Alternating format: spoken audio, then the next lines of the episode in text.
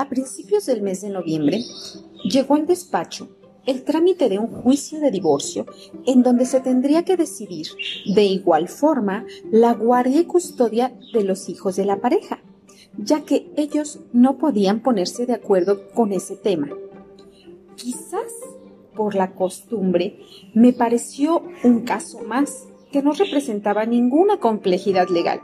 y seguramente en menos de seis semanas lo tendría resuelto. Todo marchaba de maravilla pero las cosas cambiaron cuando a principios de diciembre me tocó conocer a los hijos de la pareja. Eso sucedió cuando acompañaron a su mamá para firmar unos documentos. Era un niño de escasos 10 años y su hermanita de 8 años, ambos muy tiernos y con una gran sonrisa dibujada en sus caritas, me preguntaban, Abogada, ¿ya pusiste tu árbol de Navidad? Vas a celebrar la Navidad con tu familia. Después de que se fueron, en mi oficina me quedé pensando mucho en sus preguntas y si habría algo que se pudiera hacer para que esos niños no perdieran la magia de la Navidad. Máxime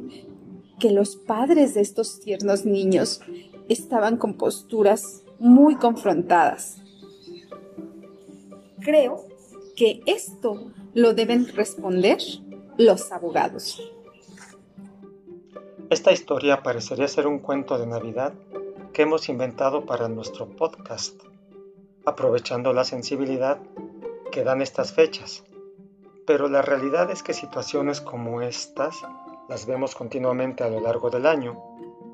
Casos en los cuales los padres encuentran un inusitado interés por el pleito que antes desconocían y, en su afán de tener la razón, no dudan en pedirle a los abogados que hagan todo lo legalmente posible y a veces más de lo legal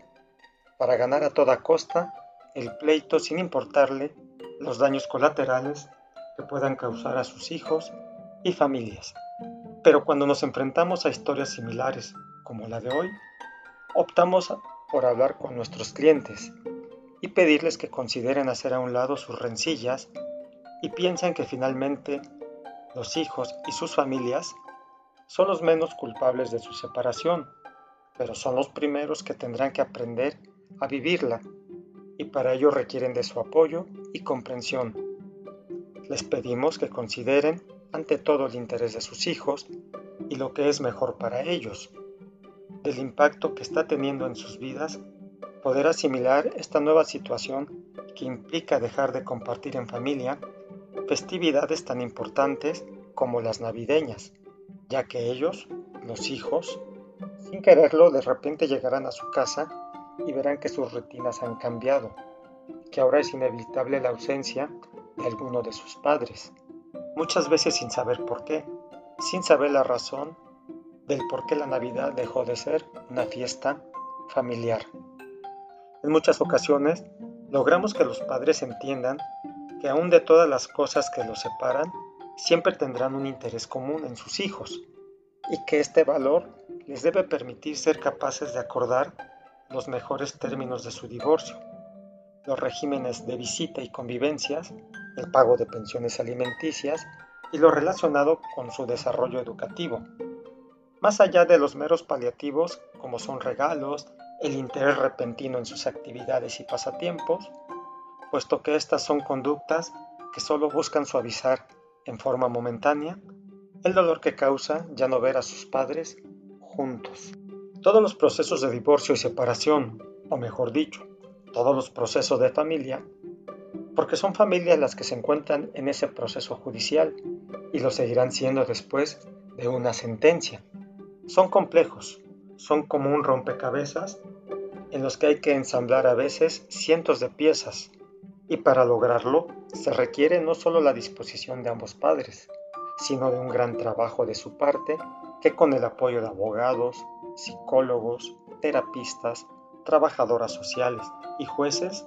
lograrán ir embonando cuidadosamente cada pieza, sin forzarla, sin prisas, dándole a cada una de estas la importancia en su individualidad y como parte del conjunto. evitando que alguna se pierda o quede dañada por intentar acomodarla a la fuerza en el lugar equivocado. En los abogados pensamos que toda familia donde hay hijos y que por diversas causas se ha roto o vuelto disfuncional, debe tener la oportunidad de reconstruirse en base a un nuevo acuerdo, uno que se logre entre ambos padres sin forzar las situaciones, sin el ánimo de ganar un juicio solo para demostrar ser superior, ya que la armonía y coincidencia en el propósito es una de las mejores maneras para llevar a cabo un proceso de divorcio, el cual no solo debe servir para finiquitar el vínculo matrimonial, sino también para recomponer las relaciones familiares más que acabarlas. Y no se trata de que nosotros, los abogados, fungamos como reconciliadores de parejas, pero tampoco podemos ser los arietes con los cuales se acabe de destruir un matrimonio y una familia. Por el contrario, debemos a veces ayudarles a dar el primer paso para que puedan ver nuevas alternativas en la solución de sus conflictos, anteponiendo a sus intereses los de la pieza más importante de ese rompecabezas e incluso de sus vidas, los hijos. En los abogados creemos firmemente que, en la medida que los padres logren hacer a un lado su ego,